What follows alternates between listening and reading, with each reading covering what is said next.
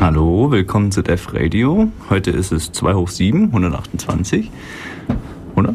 Ja. Ja, gut. Äh, heute haben wir das Thema Mobile Security. Hier sind Hannes, Tobi und David.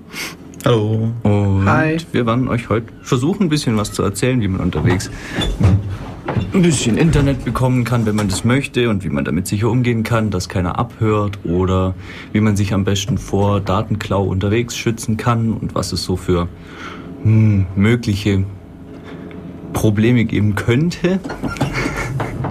so praktisch umsetzbar gibt's da ja noch nicht so viel, aber doch schon einiges. Und deswegen möchten wir euch da mal so ein bisschen erzählen, so grob die Themen angerissen. Das wäre dann das WLAN, wie man das unterwegs sicher nutzen kann, Mm, warum Bluetooth gefährlich sein kann, wie man sich davor schützen kann, wenn einem das Notebook geklaut wird, falls da wichtige Sachen drauf sind und vielleicht noch so das ein oder andere, was interessant sein könnte, was uns noch so zum Spaß einfällt, so ganz neben der Sendung. Jo, ähm, dann fangen wir mal an mit WLAN. WLAN? Ja. Gut. Also, zum Beispiel ist es ganz arg schlecht, schon mal daheim anzufangen, indem man die SSID beim Router versteckt. Warum? Wenn man das macht unter Windows, ist das da ganz nett. Windows sagt dann einfach, okay, jetzt bin ich hier irgendwo im Internetcafé und wir sehen da, hm, ja, hm, irgendwie ist mein Netzwerk, das ich sonst habe, nicht da. Dann nehme ich doch einfach mal das und guck einfach mal, weil die SSID versteckt ist, schicke ich einfach mal eine Anfrage hin und dann schickt man die Anfrage und vielleicht reagiert dann auch was und das kann dann halt sein, es ist was ganz anderes, das irgendjemand aufgestellt hat und weil so die SSIDs teilweise ziemlich gängig sind von Netgear oder äh, Linksys, die haben glaub immer so ziemlich einfache Sachen wie Default oder Netgear als SSID. Da kann es dann schon mal vorkommen, dass man auf einmal Internet hat, obwohl man es gar nicht möchte und auf einmal vielleicht Daten an jemanden schickt, der die gar nicht haben sollte. Deswegen ganz wichtig, erstens SSID zu Hause nicht verstecken, das bringt eh nix. Sobald die Daten in der Luft sind, weiß jeder, dass da ein Access Point ist. Und zweitens ist es ganz arg gefährlich, das automatische Verbinden einfach so anzuhaben. Das muss sollte unbedingt ausgeschaltet werden. Auch unter Ubuntu und unter anderen benutzerfreundlichen Linux-Distributionen ist es gängig, dass sowas eigentlich bei Default an ist.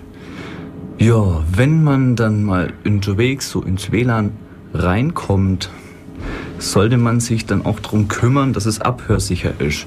So die T-Mobile-Hotspots, die sind ja schon ganz nett. Ich habe da auch eine Flatrate, aber irgendwie, das ist halt alles unverschlüsselt. Da kann jeder mithören, da kann jeder gucken, was ich so im Internet treibe. Und wenn ich dann für meine E-Mails auch noch kein SSL benutzen kann, weil die von der T-Com ja das nur für extra Bares dann machen, dann gehen auch mal unverschlüsselte Passwörter durch die Luft und wenn die dann jemand abfängt, dann halt freut er sich dann natürlich damit, weil er vielleicht einen neuen Spam-Server gefunden hat. Oder einfach wichtige Geschäftsmails mithört. Ja, wie kann man sich dagegen schützen? Erstens, vielleicht sollte man unterwegs nicht irgendwelches fremdes WLAN benutzen, das gerade da offen ist und man eigentlich so mehr oder weniger dafür die Genehmigung bekommt, dann das einfach mal mit zu benutzen.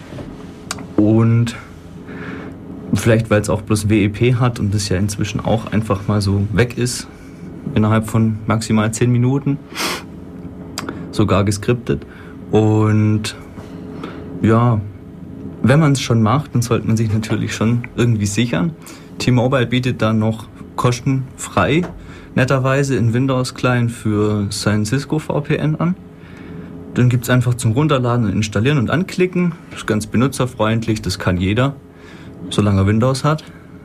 Wenn er es nicht hat, ist er halt ein bisschen aufgeschmissen. Da gibt es dann aber immer noch VPNC unter Linux. Das ist zwar nicht frei und wahrscheinlich muss man es auch selber kompilieren, dass das unter dem T-Online dann möglicherweise funktioniert. Und man muss halt ziemlich viel frickeln. Deswegen ist es wahrscheinlich besser, man baut sich selber ein OpenVPN. Das funktioniert erstens unter Linux. Und zweitens kann man sich dann auch selber irgendwo vertrauen. Meistens. Hoffentlich. Hoffentlich. Und wie das geht, das können wir heute nicht behandeln. Das ist viel zu viel. Da könnte man, glaube ich, eine eigene Sendung drüber machen, wenn das noch nicht passiert ist.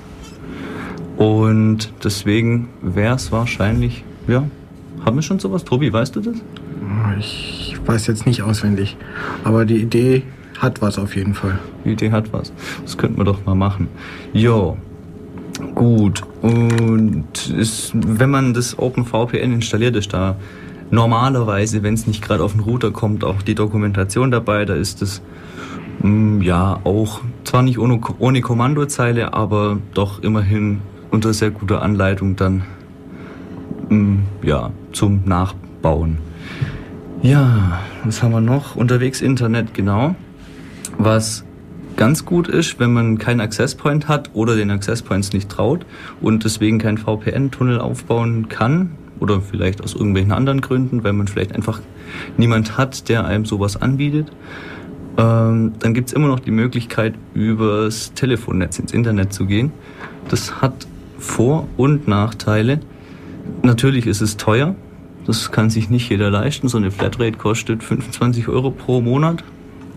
Es gäbe ja auch noch die Call-by-Call äh, Access-Möglichkeiten, die sind dann halt pro Sekunde, pro Minute irgendwo abrechnend. Ja, aber die sind auch teuer. Das ist natürlich Ja. dann letztendlich ähm, noch teurer, aber wenn man es jetzt mal braucht, normalerweise zum Beispiel zu Hause DSL hat, jetzt mal bei jemandem zu Besuch ist, dann ist das mal für so eine fünf Minuten bis halbe Stunde Session oder was weiß ich schon okay.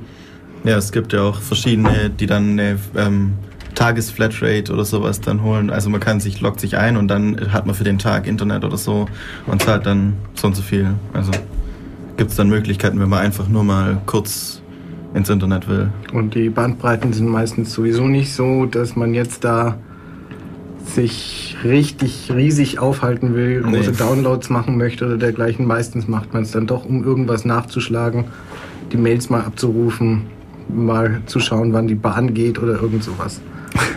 Ja, gerade bei der Bahn ist das vielleicht ganz gut, dann mal so doch nochmal nachzuschauen, ob der Zug vielleicht Verspätung hat, dann muss man sich nicht ganz so einen Stress machen. Ja, wenn man dann das Telefonnetz benutzen möchte, ist UMTS sehr zu empfehlen, da wer vielleicht die 25C3 Videos gesehen hat, ähm, da gibt's das ein oder andere Problem mit GSM. Es ist halt doch so, wer am lautesten schreit, hat recht.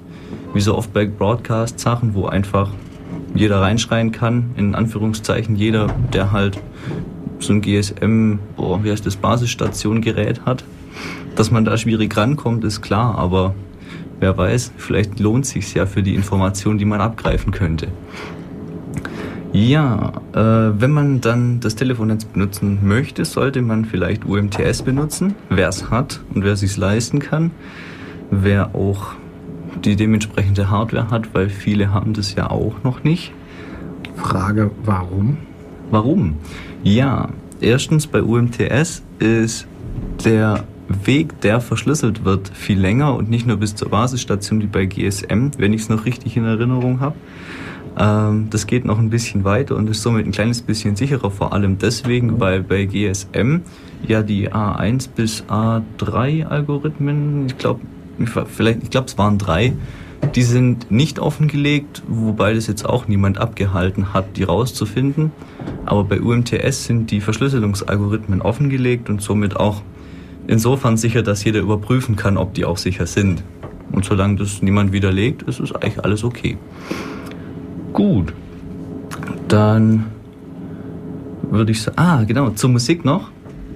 Ähm, wir spielen heute Musik von den 8-Bit Peoples.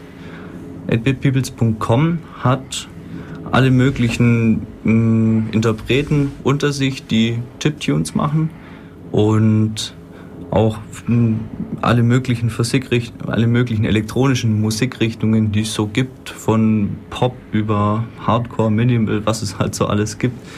Ähm, und da spielen wir heute alles Mögliche von allen möglichen Interpreten. Äh, Gerade Wie eben. sagte Giselbert hier noch so schön, wir spielen hier alle Arten von Mus- Musik.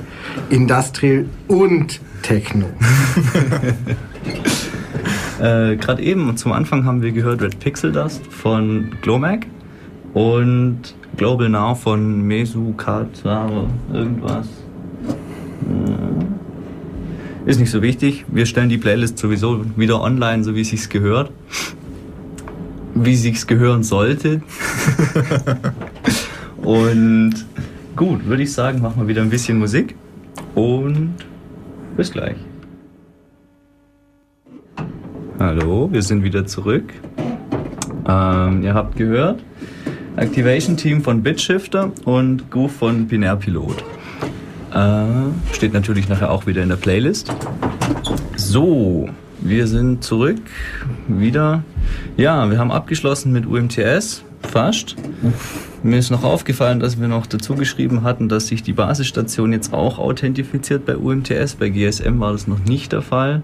Wie gesagt, da war es halt der, der am lautesten gerufen hat und bei dem sich dann das Handy eben gesagt hat, okay, dann telefoniere ich über dich.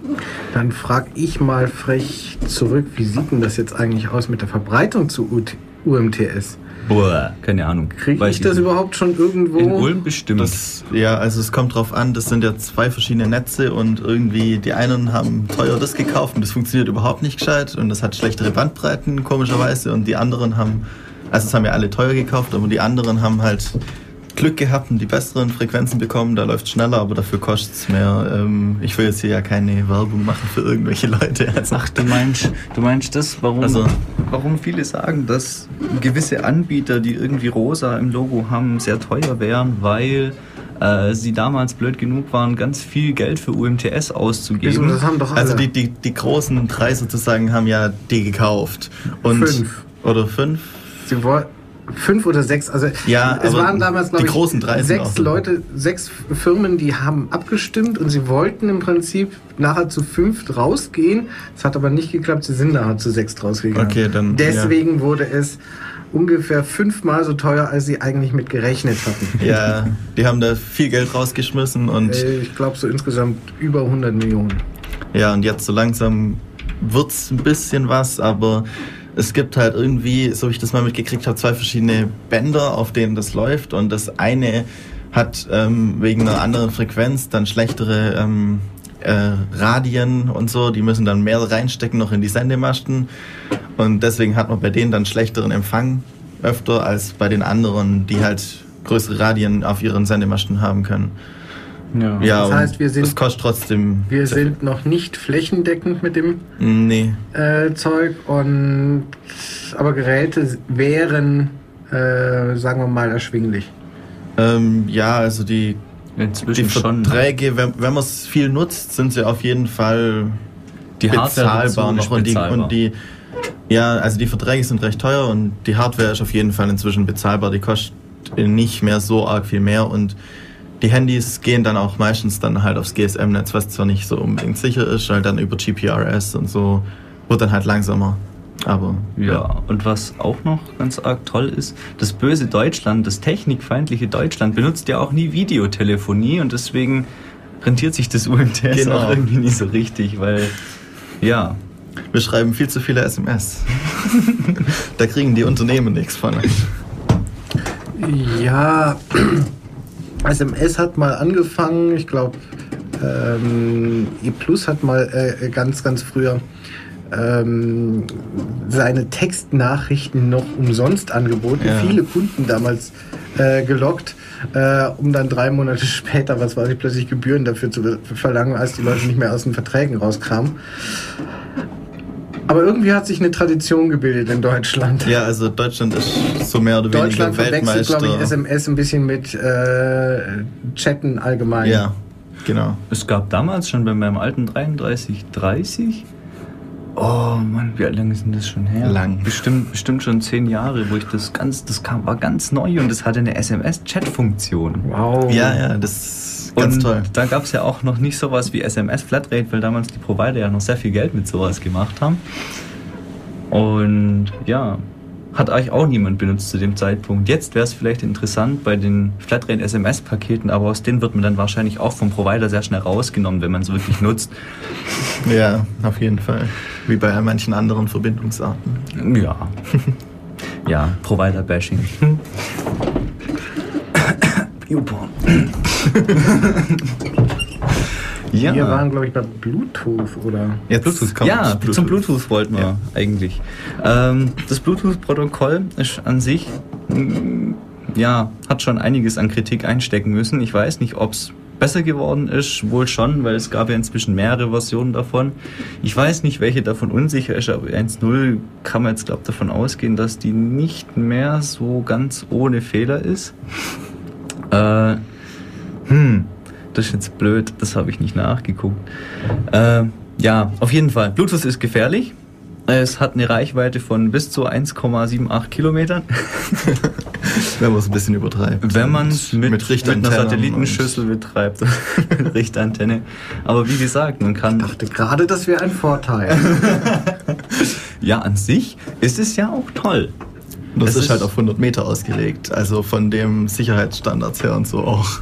Ja, es ist halt auf ja, Sichtkontakt ausgelegt, dass man halt wirklich dieses Social Networking damit betreiben kann, was ja auch ganz arg toll ist, weil dann kann man ja Kontakte austauschen und ähm, Dateien und Bilder und was weiß ich nicht alles, Musik auch.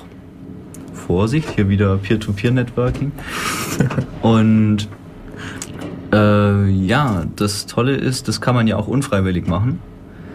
Deswegen ist Bluetooth halt, wenn es an ist, meistens gefährlich. Vor allem, wenn man einfach so, hör, mein Handy will was, oh ja, ist okay.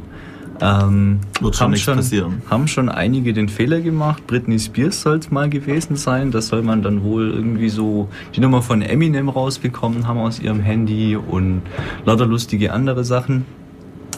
Deswegen Bluetooth immer auslassen, außer man weiß, was man tut und jo, benutzt vielleicht sogar für solche Sachen mal zum Ausprobieren. Äh, Bluetooth ist auch, wo war das? In England. Die Polizei warnt in England davor, Bluetooth bei den Geräten anzulassen, vor allem wenn sie dann im Auto liegen, weil man die dann natürlich finden kann und dementsprechend gezielt ins Auto einbrechen weil ja dann eben vielleicht noch mehr Sachen da drin rumliegen könnten. Man weiß ja dann, da liegt ein Notebook, was weiß ich, das Bluetooth anhat, also kann man es ja mitnehmen. Und das kann man einfach mit dem Handy nachschauen, ob da was liegt. Ja, das ist ja nicht so schwierig. Mit .NET kann man ja für die ganzen Windows Mobile Device einfach mal so einen ja, Bluetooth-Scanner basteln, der einfach guckt, was so in der Umgebung rumliegt. Und was gibt es noch dazu zu sagen? Ja, genau. Äh, bei macOS gab es auch Probleme. Das hat sogar zum ähm, Buffer Overflow geführt. So dann ja von außen Rootrechte mal kurz holen mit dem Handy oder gegebenenfalls mit einem anderen Laptop, je nachdem. Äh, das war noch bei 10.4, wenn ich es noch richtig im Kopf habe. Das ist inzwischen aber behoben, wer das Update mal gemacht hat. Aber das 10, ist 10.5, ja. Sind wir noch bei 10.5? 10.5.5, glaube ich, inzwischen. Okay. Also immer noch das gleiche, aber das Neue ist schon in Arbeit irgendwie. Gut, ähm, ja, mh, auch Symbian OS hat einige Lücken gehabt. Also die ganzen Nokia-Geräte, die es da gab, die waren da auch nicht so ganz sicher. Und äh, ja, das ist, also Bluetooth ist gefährlich, auslassen, außer ihr braucht es wirklich, aber wann braucht man das heute noch? Inzwischen hat ja fast jedes Gerät WLAN. So ja, man denke an sein Handy, das man über Freisprechanlage im Auto benutzen möchte und all diesen ganzen Kram. Ja, das ist sowieso noch das ganz Tolle, die ganzen Freisprecheinrichtungen, die haben ja alle diese Standardpassworte 0000 oder 1234 oder sowas in der Art und die kann man ja auch nicht ändern. Das heißt, mit der geeigneten Hardware kann man da mithören. Die nächste Sache ist, du hast eine äh, Funktastatur, eine Funkmaus oder dergleichen. Also äh, du redest jetzt so schön oder was weiß ich, soll man alles auslassen. Die Leute sind ja gerade froh, dass sie den ganzen Komfort haben. Nur, nur bringen sie mal dazu, äh, das alles wieder wegzuwerfen. Ja. Ja, aber am Handy braucht man es halt, ja, wenn man, wenn man unterwegs eine, oder was weiß ich, ist es vielleicht ja. eine gefährliche Sache, beziehungsweise wenn ich es halt jetzt gerade mal zum Telefonieren brauche, kann ich es ja an, anschalten. In dem Sinne, äh, insbesondere wenn ich Auto fahre, aber vielleicht dann, wenn ich das Auto verlasse, doch abschalten. Ja. Gut. So viel zu Bluetooth. Würde ich sagen, machen wir noch mal ein bisschen Musik und bis gleich. Wir sind zurück mit Tobi, David und Hannes, die über Mobile Security reden. Und Tobi hat gemeint, das haben wir jetzt zwar alles ganz toll gesagt, dass das ja alles gefährlich ist und so, aber so richtig, was man damit so alles Blödes machen könnte, wenn man die Fähigkeit besitzt und vielleicht auch genügend Menschen um einen rum hat, die eben diese Fehler begehen, dann kann man was machen, Tobi? Naja, also wir haben, wir haben jetzt drüber geredet, was jetzt das gezielte Aushorchen äh, betrifft. Wenn ich jetzt gezielt ähm, schauen möchte, im Prinzip, was sind bei dir jetzt alles auf dem Handy für, für Daten gespeichert, was für Kommunikation machst du, äh, welche E-Mails rufst du ab, sind da möglicherweise Passworte drin. Das ist alles so eine Art richtig aktives Abhören. Stellen wir uns mal ein paar andere Szenarien vor. Also du hast irgendwo dein Notebook oder dein Handy dabei mit Webfähigkeiten. Äh, das geht halt automatisch in, in WLAN rein, äh, wenn es eins findet. Du hast das nicht abgeschaltet. Du fährst mit dem Rad halt irgendwie jeden Morgen zur Arbeit an verschiedenen Institutionen vorbei, sagen wir mal unter anderem auch dem McDonald's. Das hat natürlich einen schönen Hotspot. Äh, du wählst dich auf dem Weg mit dem Rad, was weiß ich, immer mal für ein paar Sekunden dort ein, nach ein paar Sekunden auch wieder aus. Das heißt, du äh, erscheinst bei McDonald's irgendwo im, im Logfile.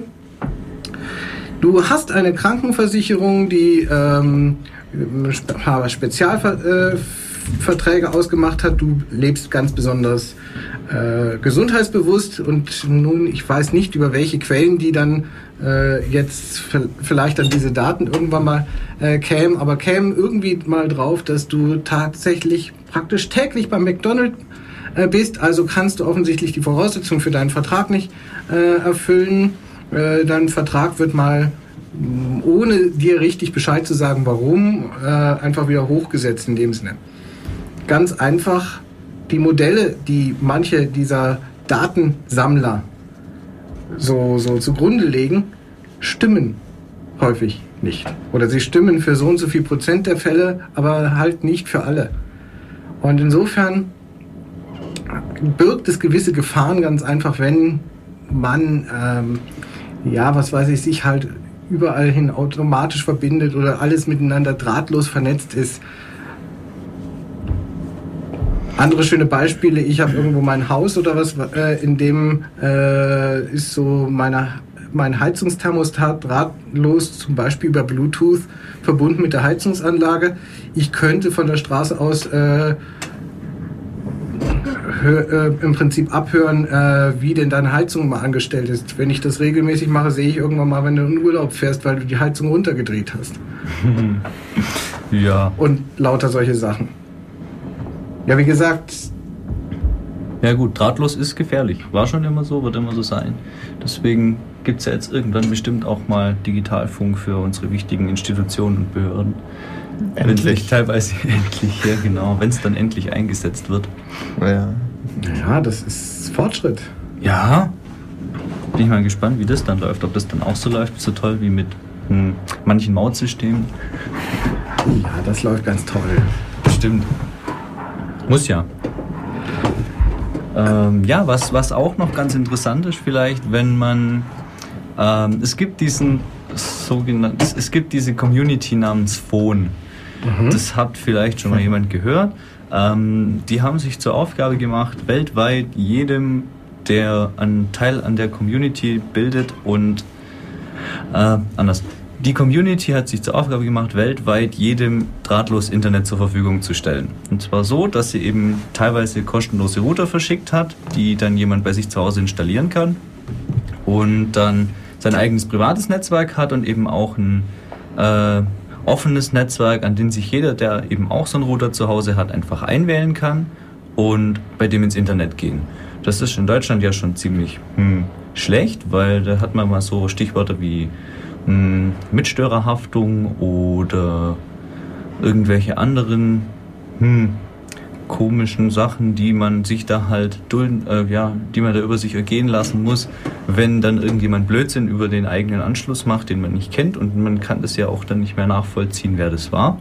Wobei natürlich durchaus die Frage ist, wenn sich sowas tatsächlich verbreiten würde und tatsächlich einige solche Dinge vorkämen, ob dann diese Gesetze tatsächlich zu halten wären.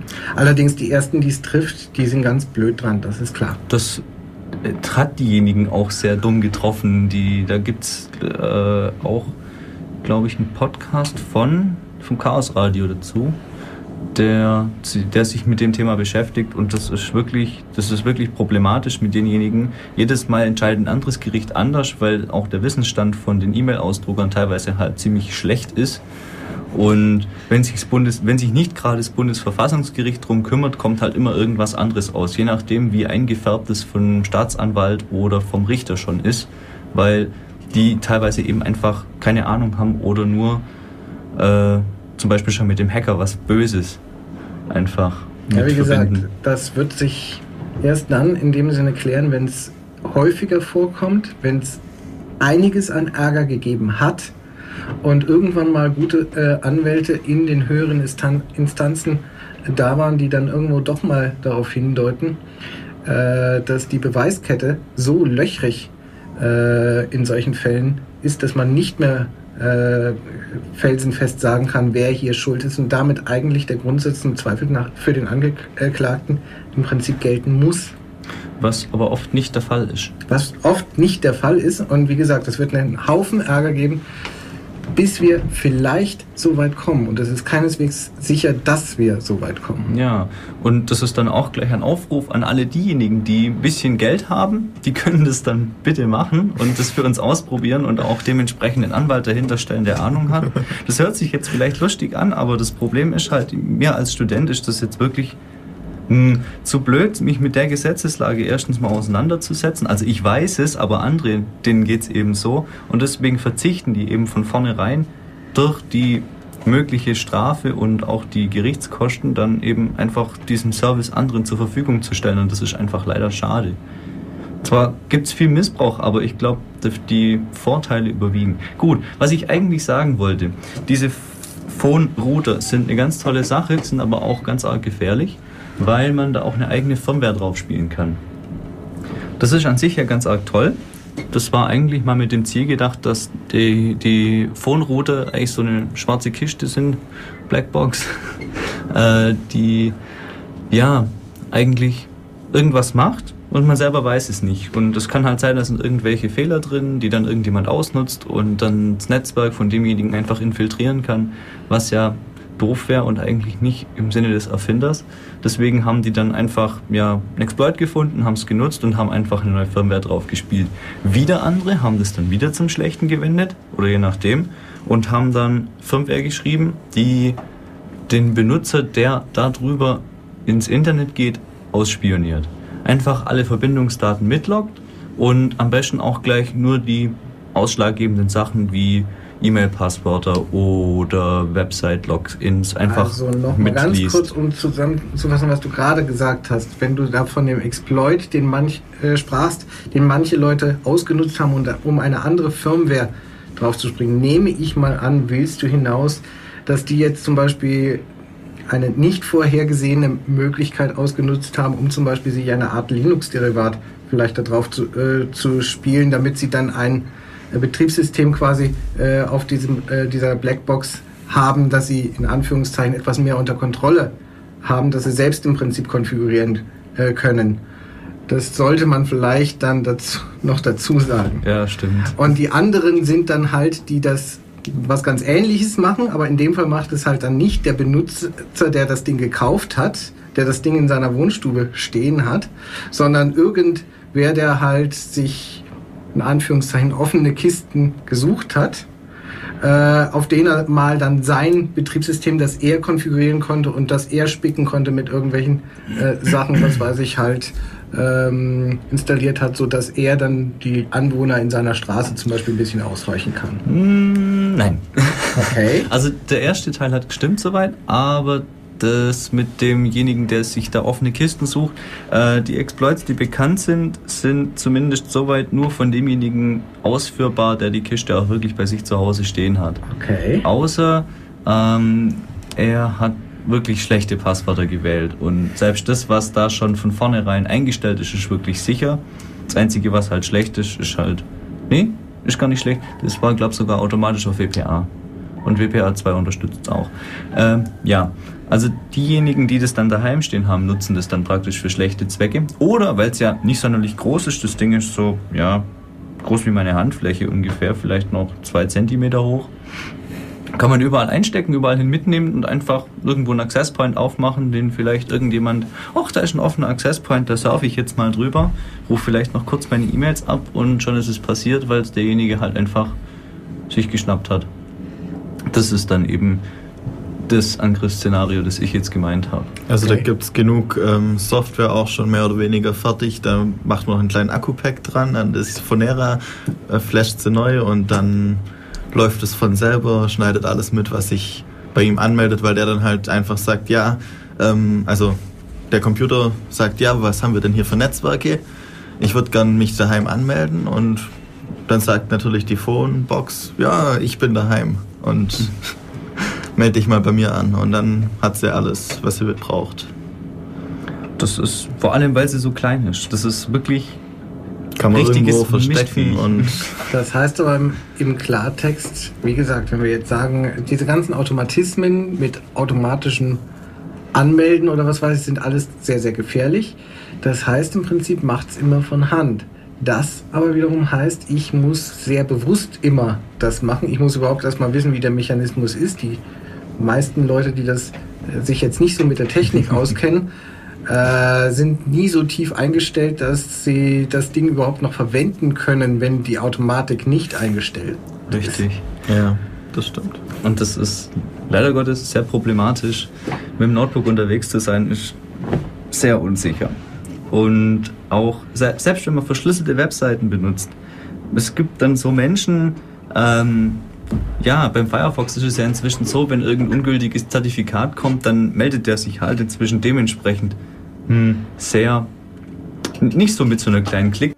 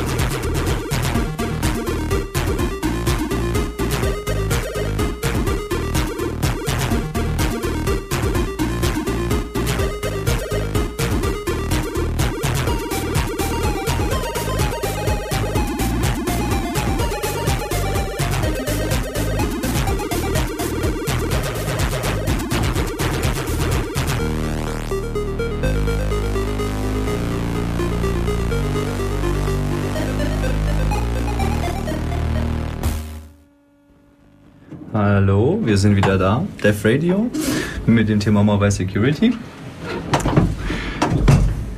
Mal, ja, Stimmung ist kalt draußen, fast schneit's, fast ist Weihnachten. Zumindest das Lied war weihnachtlich. Macht nichts. Ich habe noch Passend mal zum, eins. We passend zum Wetter passt. Gut. Ähm, ja, was tun, um sich davor zu schützen, dass Daten geklaut werden, indem Hardware abhanden kommt? Also ich empfehle nach wie vor so die gute alte Handstelle, um den Koffer äh, an, an meinen Körper zu, zu, zu binden. Oh ja, und da drin packt man dann das Handy mit Bluetooth. Und WLAN und alles an und dann passt es. Es ist ja sicher. Ja, natürlich. Gut. Bis, die Hand, bis jemand vergisst, die Hand mitzunehmen oder so. Naja, ich dachte daran, Hand kann man ja dass man den, mir den Koffer lässt und den Inhalt einfach klaut. Ja gut, das passiert auch, wenn man den, wenn man den Koffer irgendwo, ja, zumindest so stehen lässt, dass ihn jemand aufmachen kann, weil die Kombination schon voreingestellt war. so wie das gelbe Zettelchen am Monitor, Ja, auf dem man sich alle Passwörter einträgt. Also sie werden schon unter der Tastatur. ich wollte gerade sagen, wir Also, sind ja security-freundlich. Genau. Hey, ihr seid richtig gut. Da fällt mir ein, ich kann die Tastatur von meinem Notebook nach oben klappen. Ja, ich auch. Ah, Dann könnte ich mir auf meinen RAM-Riegel draufschreiben, wie mein Passwort für XY heißt. hey. Das ist gut. Das ist gut. Sonst wird sie auch auf dem RAM gespeichert. Mhm. Muss ich bloß noch einen Schraubenzieher dabei haben. Also, ähm, ja, Hardware-Diebstahl. Ähm, beim Handy, tut mir leid, er hat Pech gehabt. Da kann man sich einfach nicht helfen. Selbst Windows Mobile 6 bietet inzwischen die Möglichkeit, schon ab von Haus aus äh, die Daten auf der Micro-SD-Karte oder was auch immer, welchem Speichermedium, äh, einfach zu verschlüsseln. Das Problem ist bloß, solange das Handy an ist, kann das halt jeder mitnehmen. Und also die Daten kann er auslesen. Und wer hat sein Handy schon mal aus, wenn er unterwegs ist? Für das habe ich es doch. Also von dem her, Ja, es kommt drauf an, wofür du es einsetzt. Wenn du es nur zum Telefonieren von dir aus einsetzt, dann kann man das machen. Wenn du angerufen werden willst, vergiss es. ja, eben. Ähm, es gibt Software namens FreeOTFE, die äh, erstellt einen Container, der verschlüsselt ist, auf wo auch immer man es möchte, sei es im Hauptspeicher vom Handy oder äh, auf der Speicherkarte. Äh, unterstützt allerdings nur Windows Mobile. Äh, unter Linux hat man dann schon wieder andere Möglichkeiten, aber da gehen wir jetzt mal vorerst nicht drauf ein. Ähm, ihr könnt dann bloß hoffen, dass die wichtigen Daten da drin sind und dass ihr die nicht geöffnet habt. Soweit kann man sich schützen, aber damit hat man halt sich leider immer noch nicht davor geschützt, dass die ganzen anderen Daten wie Kontakte oder E-Mails oder SMS, die normalerweise eben nicht verschlüsselt sind, die werden, die können einfach ausgelesen werden und wer weiß, wer damit was anfangen kann. Und sei es nur jemand, der Social Engineering betreibt. Für alle, die dies nicht kennen, ähm, Social Engineering, wie umschreiben wir das am schönsten? Ähm, Ausnutzen eines guten Menschen, der immer schön glaubwürdig alles glaubt, was man ihm erzählt. Zum Beispiel nehmen wir als Szenario, wir rufen, ich rufe in einer Firma an, gebe mich als technischer Dienst aus, sage, ja, es gibt ein Problem, obwohl es gar keins gibt. Lass mir von denen so die Sachen erzählen, die ich wissen möchte und greife danach das Netzwerk an. Sofern ich das kann, sofern ich das möchte. Ähm, gibt es einige, die dazu Bücher verfasst haben. Vielleicht als Name wäre vielleicht Mitnick äh, etwas bekannterer. Oder? Nicht? Ja gut, in, in dementsprechenden Kreisen ist das ein etwas bekannterer Name. Äh, ja, Social Engineering ist mit das Gefährlichste, weil man sich halt eben nur über User-Sensibilisierung dagegen schützen kann. Und selbst dann ist es noch schwierig, das wirklich zu erkennen und auch sinnvoll abzuwehren. Also wie gesagt, die alten Methoden funktionieren nach wie vor am besten. Man frage einfach mal. Genau, das ist, Oder die japanische Visitenkarte. das kenne ich jetzt nicht. Japaner geben immer Visitenkarten. Ah, richtig. Und Visitenkarten sind Papier und ja, man bekommt sie von einer Person direkt. Ist das auch relativ sicher, Das verstehe ich. wenn man sie von der Person bekommt. Dieses. Ja, das muss man halt okay. auch wieder überprüfen, Also- ob das die Person wirklich ist, von der man die Visitenkarte Bist bekommt. du noch nie auf die Idee gekommen, sagen wir mal, auf irgendeiner Messe, wenn du jetzt äh, irgendwas haben willst, sagen wir mal Werbegeschenke oder was weiß ich, äh, mal ein kleines Kundengespräch mit der Firma, die gerade Werbegespräche äh, äh, gibt, was weiß ich, zu, zu führen und dir was empfehlen zu lassen und dann mal eine Visitenkarte von jemand anders abgibst? Das wäre eine Möglichkeit. Ja, aber da das wäre halt- relativ harmlos. Ja. Ja, wie gesagt, es kommt drauf an, worauf man ich muss, halt dann, man muss halt überprüfen, ob das wirklich die Visitenkarte von dem ist, der sie gibt. Also im Fall der Werbegeschenke, glaube ich, wird es da keinen weiteren Nee, äh. Kontrollmechanismen äh, geben. Ja. Ui. Ähm, ja. Gut, äh, Social Engineering, gefährlich, wie, wie immer. Ähm, gut, ja. Beim Handy ist es, ja, einfach gefährlich. Schön drauf aufpassen, nicht klauen lassen, auch wenn es manchmal schwer fällt. ähm, Wie ist das beim Notebook? beim, ja, beim Notebook, das andere Thema, das etwas größere Thema. Wie kann man sich davor schützen? Also ein Notebook ist ja normalerweise aus. Wenn man es bei sich hat, wenn man nicht gerade damit arbeitet, dann hat man es ja vor sich. Aber wenn man einfach mal so sein Notebook-Täschchen irgendwo stehen lässt, dann kann es halt mal sein, das ist weg. Natürlich kann es aus dem einfachen Grund sein, dass es jemand haben will, der kein Geld hat oder das einfach weiterverkaufen möchte. Das wäre dann die harmlosere Variante. Es könnte natürlich auch sein, dass jemand gezielt das Laptop klaut, um die Daten darauf auszulesen. Das ist ja unter gängigen Betriebssystemen ganz einfach. Man baut einfach die Festplatte aus und liest einfach die Daten drauf, guckt, was Wichtiges drauf ist oder kopiert sich einfach den ganzen Datenträger und stellt es dann wieder irgendwo anders hin oder vernichtet es oder verkauft es einfach wieder. ähm, Sprich, Passwörter oder so sind ja normalerweise nur dazu da, um dafür zu sorgen, dass wenn das Betriebssystem mal hochgefahren ist, dass ich dann im Prinzip mich auf diesem System einloggen kann. Ist aber im Prinzip gedacht für ja, mehr oder weniger stationäre Geräte. Wenn ich mal Richtig. an die Hardware und vor allem im Prinzip interessant bei Remote Access vielleicht noch, äh, wenn ich an die Hardware rankomme oder was weiß ich, kann ich alle diese Schutzmechanismen erstmal umgehen. Genau. Da das ja bei Desktops, sagen wir mal in größeren Firmen, die physikalische Sicherheit relativ gut gewährleistet sein wird, normalerweise die ganzen neueren PCs haben meistens alle so ein kleines Schalterchen mit dran, dass wenn jemand das Gehäuse aufmacht, dass beim nächsten Mal hochfahren oder während dem Betrieb ähm, jemand benachrichtigt wird oder dass sich der Computer einfach ausschaltet. Von dem her, ja, bei, ich sage ja, bei den neueren Geräten. Aber auch bei, gesagt- bei älteren gibt es das auch, je nachdem, wo man es kauft. Ähm, was mache ich jetzt beim Notebook, das ich mit mir hintrage, wo ich im Prinzip mir das Gerät schnappen kann, wo ich an die Festplatte nachher rankomme? Ja, also am einfachsten ist die Festplatte zu verschlüsseln oder nur die wichtigen Daten. Würde ich aber nicht machen, nur die wichtigen Daten verschlüsseln, weil dann ja jemand irgendwas einfach so mal in meinem Betriebssystem integrieren kann, von dem ich gar nichts weiß. Zum Aber Beispiel, sagen, also sagen wir mal noch eine Zwischenstufe. Angenommen, ich habe jetzt meine besonders sensiblen Daten in einem Ordner, der verschlüsselt ist, oder in einem Container, äh, der verschlüsselt ist. Und jetzt gehe ich aber doch mal, was weiß ich, wieder mit meinem Texteditor meiner Wahl an diese Sachen ran, äh, update da ein bisschen was. Dann kann es immer noch sein, dass es so eine Art Schattenkopie irgendwo im System gibt, zum Beispiel auf der beim Linux äh, irgendwo auf, Auf der dem Slash Swap. Temp äh, Ja, Platte oder einfach äh, äh, im Swap oder was weiß ich, eine Art Memory-Schatten. also Auslagerungsdatei, für die nicht wissen, was ein Swap ist. Ja, das wäre dann bei, bei Windows. Ja, unter Linux ist es auch, da heißt es halt Swap. Nein, nein, wie gesagt, unter Windows heißt es dann halt so und kommt auch selber raus und Windows macht auch solche Schattenkopien oder sowas. Ähm, da könnte man dann trotzdem die Inhalte deiner äh, Datei entsprechend lesen oder zumindest Auszüge daraus, die geheim bleiben sollten. Das heißt, wenn ich jetzt aber zum Beispiel meinen Swap-Space oder meine Auslagerungsdatei ebenfalls verschlüssele, äh, dann wird das schon entsprechend erschwert. Ja. Jetzt so eine, F- also bei meinem Notebook ist es jetzt so. dass ich meine komplette Festplatte verschlüsselt habe, da kann man nicht mal so einfach von hochfahren.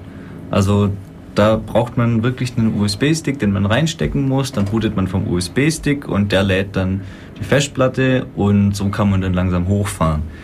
Ich habe mal gemessen, wie lange das dauert. Auf meinem relativ modernen PC dauert es anderthalb Minuten, bis mein Rechner wirklich betriebsbereit ist und ich dran arbeiten kann, inklusive Eingabe. Und das ist auf manchen Systemen schon ziemlich langsam. Also wenn ich überlege, mein, mein Desktop daheim, wenn der Windows XP bootet, der steht innerhalb von 20 Sekunden da und ist fertig.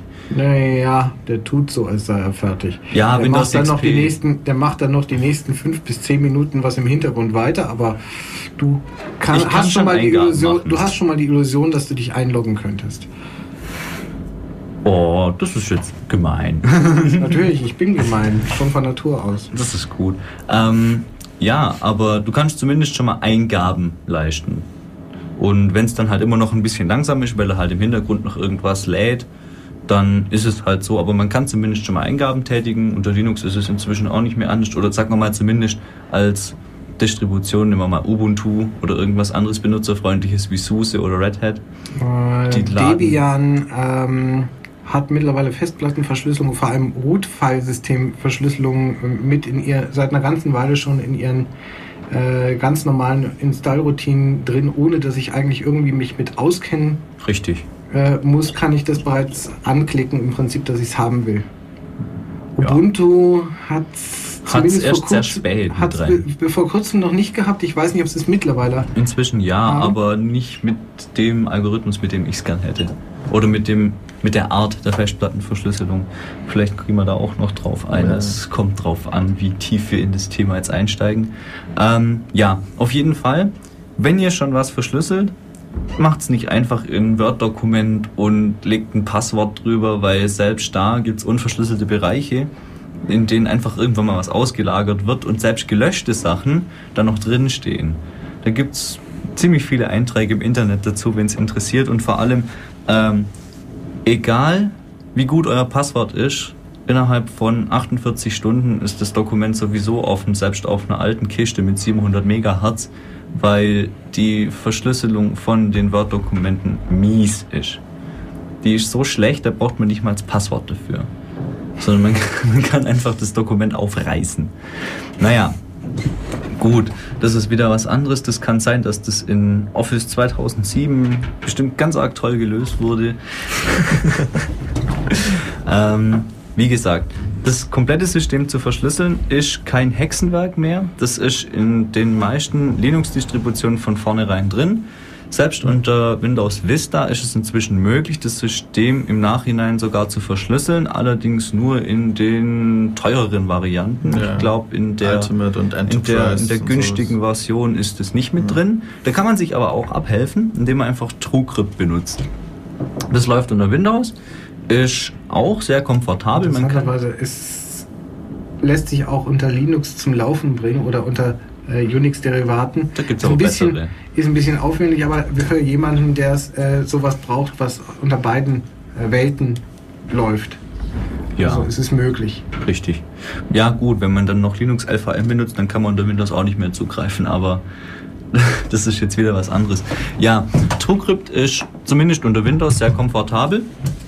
Äh, kann auch die gängigen Linux-Verschlüsselungen wie Crypt-Setup mit Lux und ähm, ja, so die Sachen gehe ich vielleicht auch noch drauf ein. Ähm, TrueCrypt ist deswegen sehr gut, weil es eben auch für diejenigen gedacht ist, die ganz arg Wert drauf legen, dass ihre Daten nicht in die falschen Hände kommen.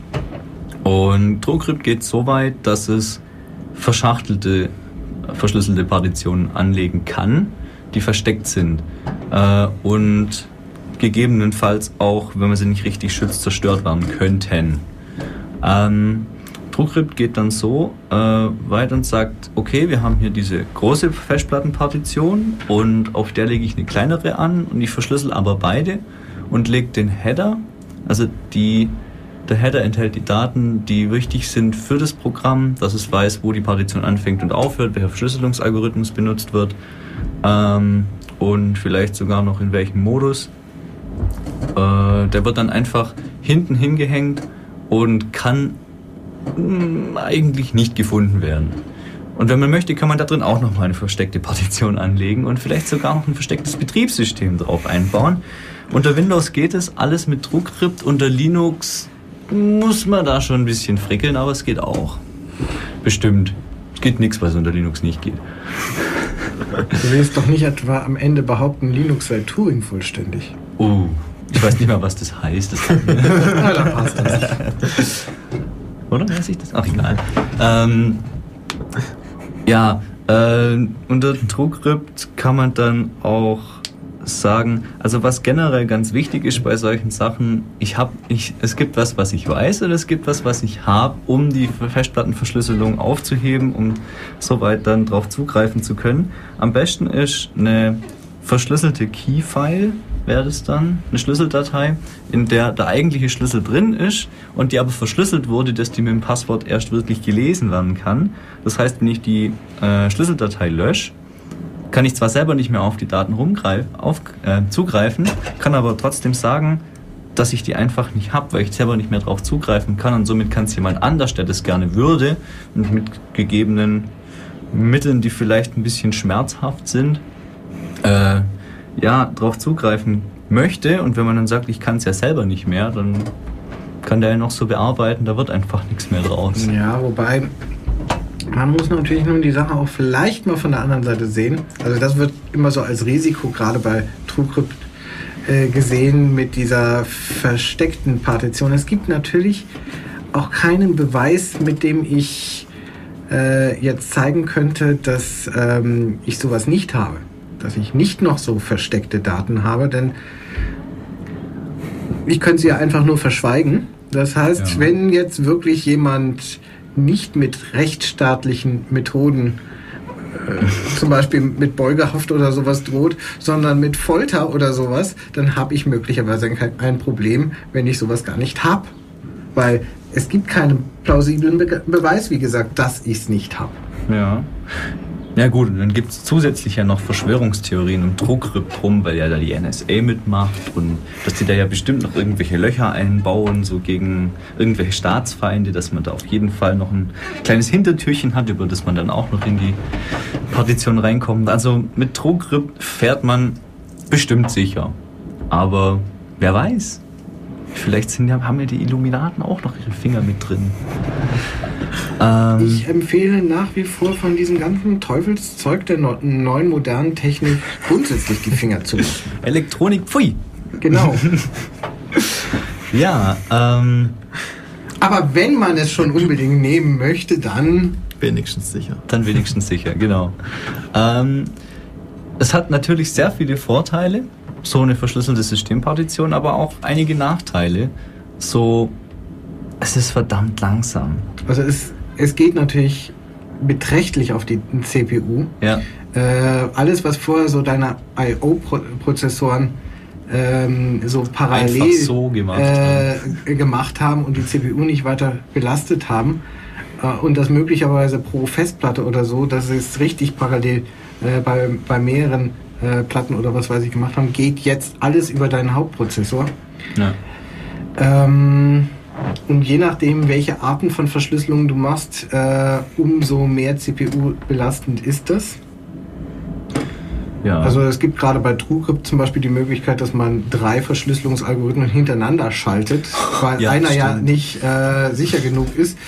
Ähm, mein größter Fehler war, dass ich das irgendwann mal ausprobiert habe und unglücklicherweise auf einer größeren Platte, wo ich nicht so ohne weiteres die Daten jetzt mal wieder woher anders kann, um das rückgängig zu machen. Ja, das ist gemein, das stimmt. Das ist auch, also, mh, wichtige Daten ja, aber trotzdem weiterhin Backups machen. Aus gerade so- solchen Gründen, falls mal irgendwo was verloren gehen sollte, kann ja doch mal vorkommen. Ähm, die Backups natürlich auch verschlüsseln. Auf, Ach, Trü- was? auf, auf trücrypt.org äh, mh, TrueCrypt irgendwo in die Suchmaschine deines Vertrauens eingeben. ähm, Und die haben da sehr ausführlich beschrieben, wie man Backups zu machen hat, wie das sicher vorgehen kann, welches Bankschließfach man am besten benutzen sollte und lauter solche Sachen. Was, wie man am besten Backups macht, wenn jemand Zugriff auf die Backups haben könnte, dass man nicht durch die kleinen Veränderungen, die an dem äh, Dateisystem vielleicht vorgehen, vielleicht sogar die Verschlüsselung wieder aufheben kann. Weißt du, die einfachste Form von so einem Backup wäre natürlich, äh, mach einfach ein komplettes Backup auf eine andere Platte, die auch wieder verschlüsselt wurde, aber möglicherweise einfach mit einem anderen Kryptalgorithmus. Richtig. Damit sind natürlich äh, diese kleinen Veränderungen oder was weiß ich, oder so ein Vergleich oder was weiß ich, einfach sinnlos. Weil es sieht einfach komplett anders aus. Ja. Ähm, was ich noch sagen wollte, äh, gerade die ganzen Debian, Debi, äh, Der, Devi oder Derivate? Derivate. Derivate ähm, sind zwar mit der Festplattenverschlüsselung ausgestattet, allerdings glaube ich, dass die noch die älteren Verschlüsselungsmodi benutzen. Was meinst du jetzt? Äh, die benutzen erstens die äh, Block-Cipher und Die auch noch mit, äh, mit, mit dem, S, äh, dem, dem Initialisierungsvektor. Also die haben auf jeden Fall mal sowas zur Auswahl wie AES, Bluefish, Twofish. Ja, ja, das sind ja das sind die Und die Verschlüsselungsalgorithmen, Sachen, aber wir haben dann die Möglichkeit auszuwählen, ob ich jetzt CBC ASIF oder nicht haben möchte oder, Ja. oder Plain. Sie haben die Möglichkeit noch zwischen ein paar Keylängen äh, zu unterscheiden und, Und ich glaube, die längste, die sie da so auswählbar haben, ist glaube ich 256. Ja, 256. Ähm, das Problem ist, das CBC ASIF ist hm, inzwischen veraltet, möchte ich sagen. Schon seit einem Jahr. Es ist Es war nicht, nicht mehr, es ist Es CBC. war schon ein guter Fortschritt zu dem, Plain. was vorher war, zu Plain. Ja, aber inzwischen ist es auch, hat schon einige Lücken. Ähm, ich möchte da auf XTS hinweisen. Das ist sehr viel sicherer und es gibt inzwischen sogar noch ein neues, das ist aber noch nirgends implementiert und bisher auch noch sehr theoretisch. Ähm, gibt es auch einen schönen Wikipedia-Eintrag äh, zu Disk, äh, wie hieß es, Festplattenverschlüsselungstheorie heißt es, glaube ich. Wer Lust hat, einfach mal reinschauen. Ähm, vielleicht ist es, naja, die allwissende Müllhalde, aber wer will, kann ja noch genauer nachschauen. Ähm, ich würde sagen, sollen wir wieder ein bisschen Musik und dann hören wir uns gleich wieder. Hallo, wir sind wieder zurück. Ähm, ja, Festplattenverschlüsselung ist was ganz Tolles, hat aber auch Nachteile. also es gibt verschiedene Verfahren, bloß um das mal kurz angesprochen zu haben. Äh, es gibt CBC als äh, Blockcipher, ist aber zu gefährlich, weil jemand mir äh, eine Datei unterjubeln kann, die vielleicht ein Wasserzeichen auf der Festplatte hinterlässt und somit kann man dann die Verschlüsselung wieder rückgängig machen. Also vielleicht nochmal ein, ein, ein kleiner Einschub. Was ist ein Wasserzeichen? Stellen wir uns vor, wir haben eine äh, große Datei, in der irgendwo nur ein paar Linien bitmap-mäßig gezeichnet sind und der meist, äh, meiste Kram ist weiß. Ja. Und jetzt nehmen wir mal noch nicht CPC-Verschlüsselung, sondern einfach plain irgendwo. Ja.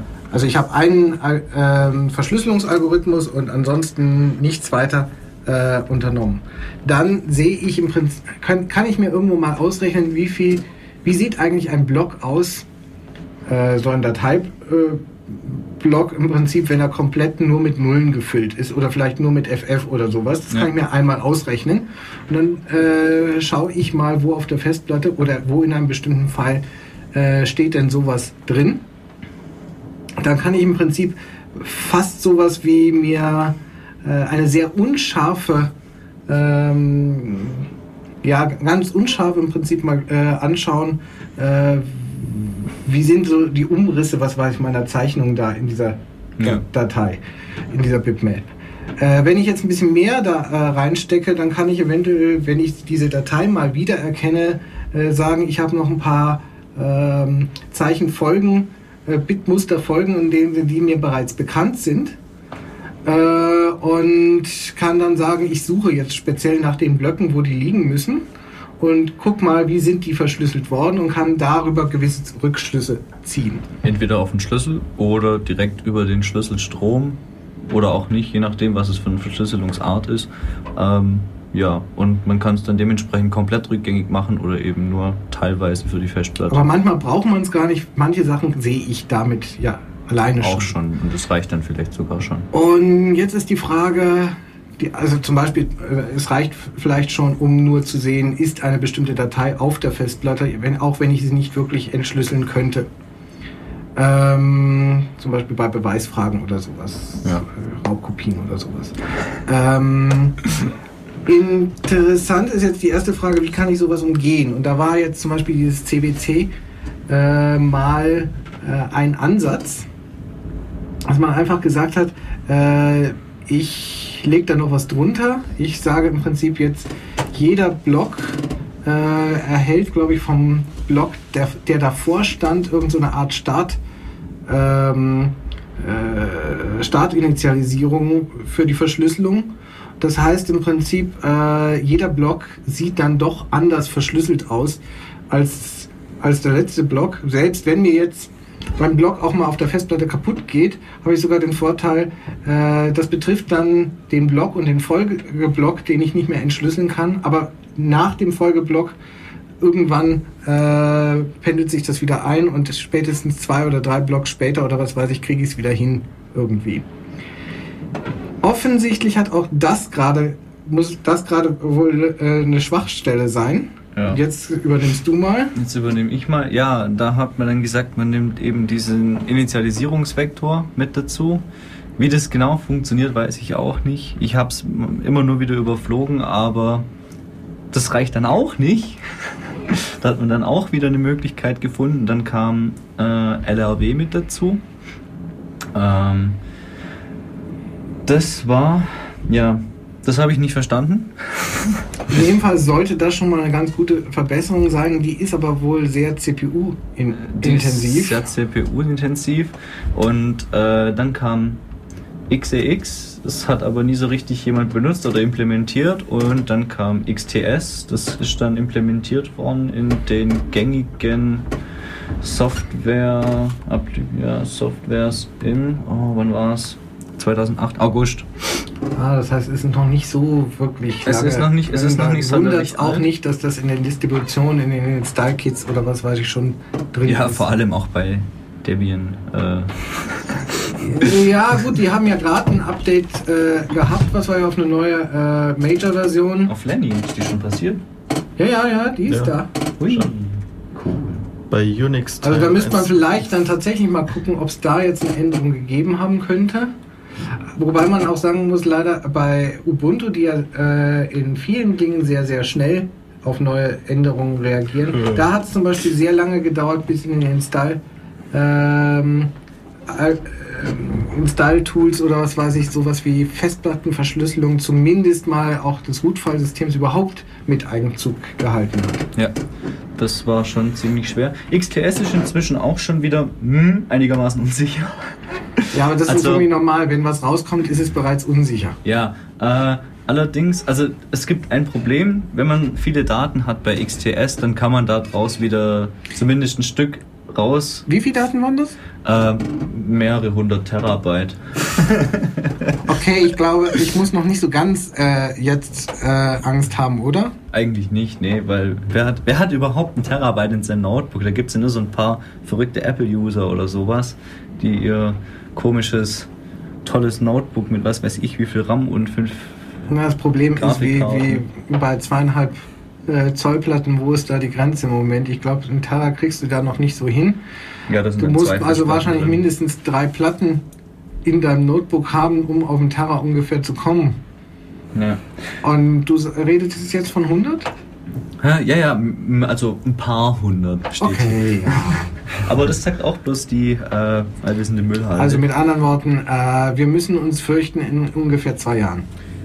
so um den Dreh, ja. Ja gut, aber vielleicht auch noch nicht mobil, sondern eher noch zu Hause. Da hat man sowas hier manchmal auch.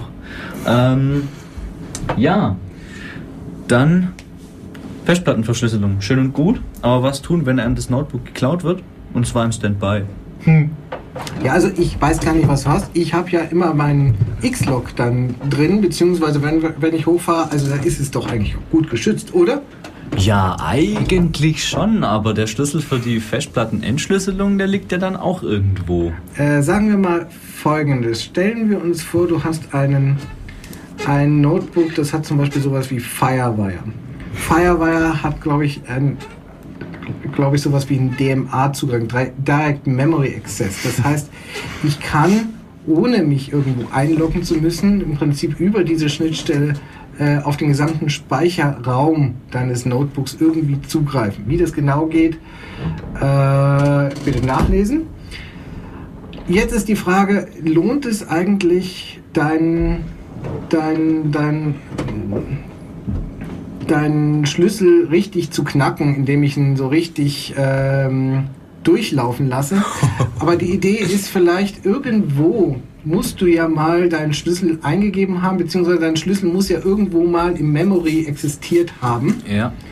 damit du was verschlüsseln und vor allem du musst es ja die ganze Zeit wohl entschlüsseln können. Genau. Also muss er irgendwo im Memory stehen. Genau. Jetzt überlegen wir uns mal, wie viel, wie groß ist denn dein Memory? Und wie groß ist eigentlich die Menge an potenziellen Schlüsselmöglichkeiten, die ich hätte, und wenn ich jetzt zum Beispiel einen, ja, was weiß ich, Brute Force Angriff machen wollte, dann stelle ich. Da war irgendwas mit ganz viele Atome im Universum ja, ja, ja, und ich brauche ungefähr fünfmal so lang, so viele Sekunden, um mein Passwort zu kriegen. Ja, so, in, so, ungef so ungefähr. Äh, das äh, Schöne ist, wie gesagt, wir wissen dann äh, deine ähm, dein Schlüssel befindet sich im Speicher. Jetzt müsste ich eigentlich nichts weiter machen, als jede Speicherzelle, also mit jeder Speicherzelle einfach mal durchzuzählen und dann mal so und so viel Byte im Prinzip immer zu probieren. Das gibt nun eine relativ endliche Anzahl von Möglichkeiten, wenn ich mal bedenke, dass es meistens nicht mehr als 4 Gigabyte Speicher überhaupt haben kann. Ja. Und bei moderneren Systemen, naja gut, die Wahrscheinlichkeit, dass du mehr als wirklich das Doppelte oder das Vierfache nachher tatsächlich in deinem Notebook rumträgst, ist nicht so hoch, aber in dem Fall ist es ein konstanter, konstanter niedriger Vorfaktor.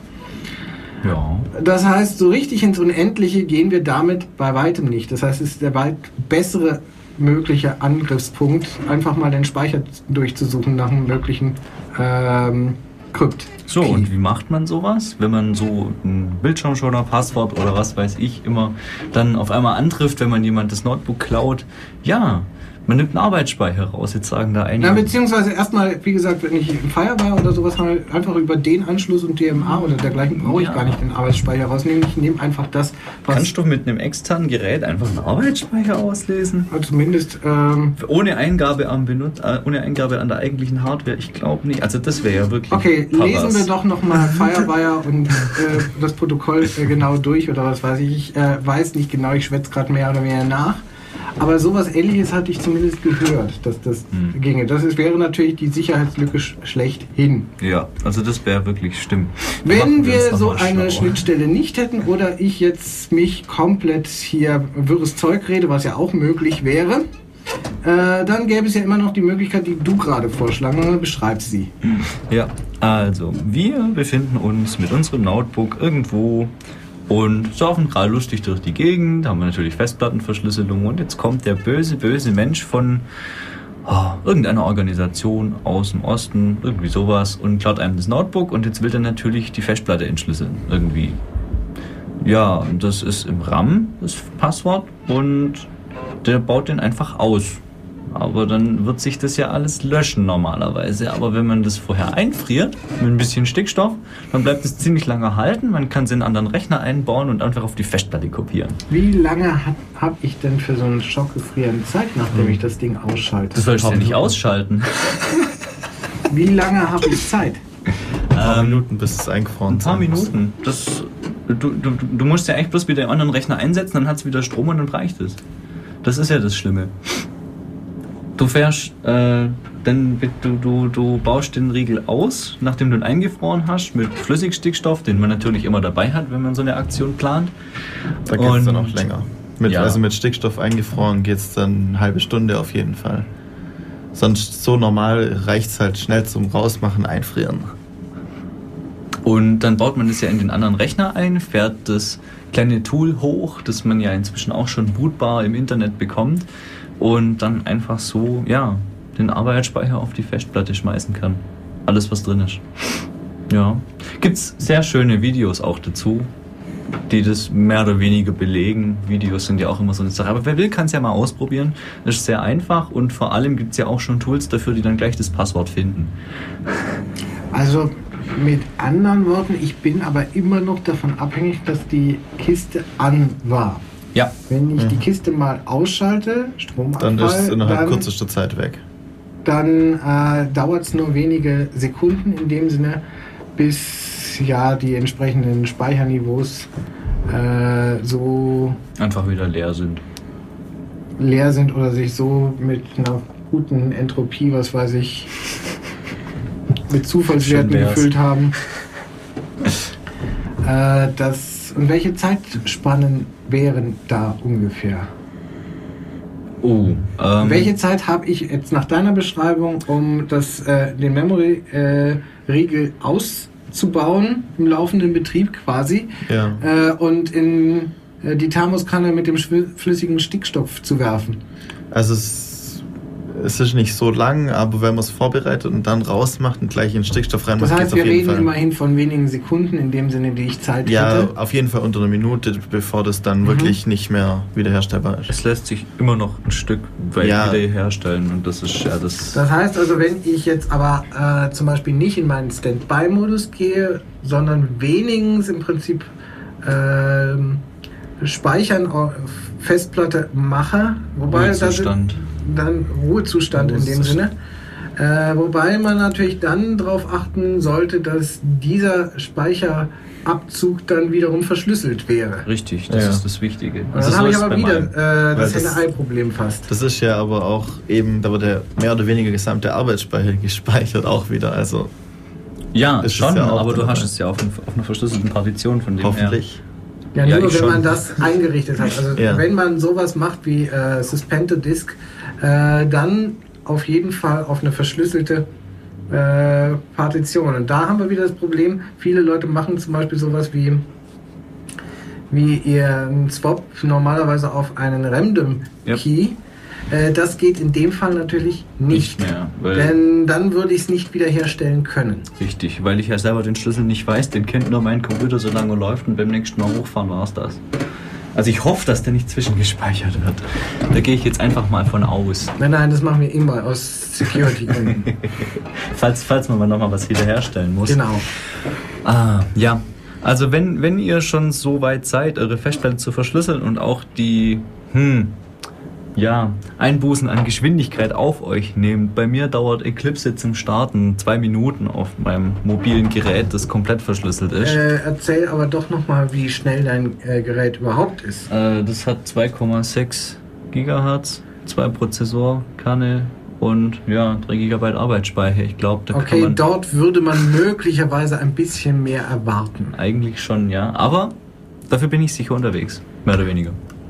Ähm, Bis ich es mitnehme.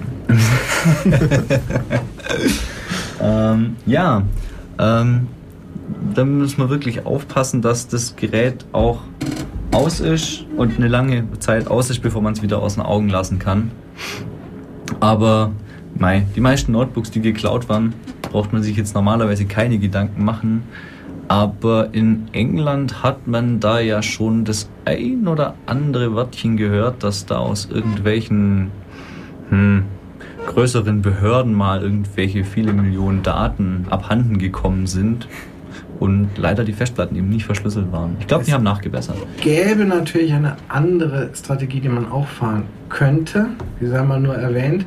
Man denke an sowas wie ein ähm, reines Live-Betriebssystem auf einer Live-CD. Ja. ähm, und danach dann einfach nur mit SSH sich an den Heimrechner oder an irgendeinen zentralen Rechner verbinden, der jetzt hoffentlich irgendwie mit anderen Security-Maßnahmen gesichert ist, Ja. dann äh, wäre zumindest mal auf meinem mobilen äh, Gerät eigentlich nichts an Daten da. Weißt du, was das Was- Problem dran ist? Das Tolle Die ist, ganze Zeit natürlich Kommunikation. Die ganze Zeit äh, ist deine äh, Kommunikation, die du machst oder was weiß ich, möglicherweise auch nicht jetzt so mit dem allerbesten Schlüssel belegt. Das heißt, den könnte man möglicherweise in endlicher äh, Zeit, sprich ein paar Monaten mit der entsprechenden massiv parallelen äh, Hardware, äh, dann doch irgendwo nachträglich ähm, aufkriegen. Das mag sein. Was wolltest du sagen? Nee, das Tolle ist ja, ähm, wer so eine lustige Internet-Mobil-Flatrate hat bei dem an rosanen Anbieter, der ist da echt ziemlich angeschissen, möchte ich jetzt sagen, weil ja, Port 80 ist auf. Aber das ist halt für Internet und wer E-Mails abrufen möchte, darf das über die Web-Oberfläche machen. Aber ansonsten äh, hat man Pech gehabt. Das Ja, ist gut. sehr traurig, aber da geht nicht mehr SSH. Ja, was heißt hier, da geht nicht mal SSH? In solchen Fällen musst du, Muss man SSH auf Port 80 legen. musst du auf deinem Heimrechner SSH auf Port 80 legen, dann geht das wieder. Ja, stimmt. Aber naja, der hängt halt auch hinter einem NAT. Da muss ich auch erstmal hinkommen. Ja gut, ähm, soweit dazu. Haben wir noch irgendwas Interessantes dazu zu sagen? Ähm, ja. Ja gut, unter macOS gibt es noch Firewall heißt es, aber das ist glaube auch nicht so ganz sicher. Oder war es zumindest mal nicht. Wurde vielleicht auch nachgebessert, da bin ich nicht auf dem neuesten Stand. Jetzt haben wir noch sechs Minuten Zeit. Sollen wir so lange noch Musik machen oder hat noch jemand was Interessantes? Nicht? Schön. Dann machen wir jetzt vollends Musik. Wir verabschieden uns, wünschen noch einen schönen Sonntag ähm, und Happy Hacking. und ja, schaut mal öfter vorbei, meldet euch mal öfter im IRC. Das sind gerade mal hm, 15, 14 Leute. Ich zähle es jetzt nicht. Ähm, kommt mal öfters zum Montagstreff. Das ist immer so einsam gerade. Und ja, schönes Wochenende. Tschüss. Tschüss. Tschüss.